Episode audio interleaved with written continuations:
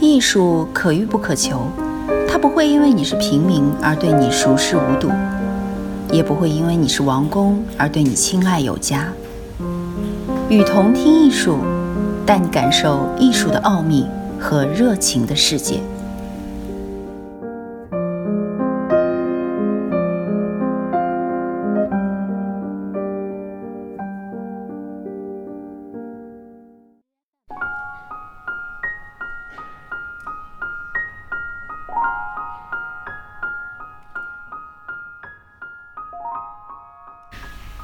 很多艺术家处于自以为是的幻觉中。作者徐冰。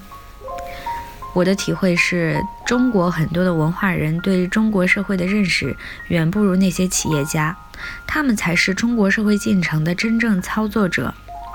在一次研讨会上，我们请了一些艺术界之外的人、理论圈外的人，他们的发言却是最有价值。我不认为最具有先进思维能力的一波人在现代艺术领域，至少在今天是这样。但我思考的是，这些艺术家现在是否能代表中国当代最有创造力的一部分？我看未必。前卫艺术家是不是真的对社会现实最敏感的那部分那么有认识？还是只是利用一些政治符号来做文章？这些符号和中国的现实到底有没有关系？对当今社会认识最深刻的一部分人，对中国社会是怎么回事，未来会怎么样有认识的一部分人，其实都是商界的人，因为他们实际上参与中国的进程是最深入的人。相比艺术家，是一些相对来说学术和传统概念中意识形态的文化人。这些人其实他们对文化和对社会的理解，我觉得相对来说相当深入。这种深入是因为。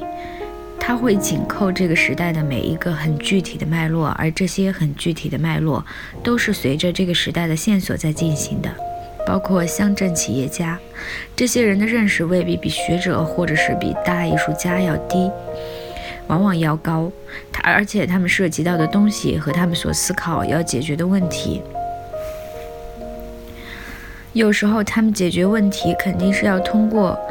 很多具很具体的一些问题的解决来实现操作，但实际上这些东西往往带有最学术性的因素，这就涉及到对学术怎么看，有些是伪学术，有些是假前卫。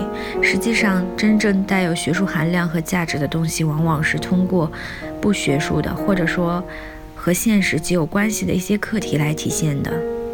真正的学术不是这种探讨和推理学术名词和学术大师的思想，那些已经成了一种知识，而不是学术，属于一种知识的范畴。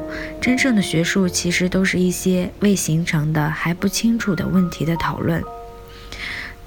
那在中国的今天，具有学术含量的课题太多，而且太尖端。所谓尖端，就是因为前所未有。不管是西方先进的学术知识和理论，还是我们传统中深奥的哲学智慧，其实都不能够用任何一个现成概念和知识范围所能面对、所所能面对来理清楚的。这就是极有学术价值的学术。其实很多的线索。都面对这个社会的进程，表现出了滞后。我是与同听艺术的主播一之，把艺术读给你听。如果你有关于艺术的文章，请发给我们，与更多的人一起分享。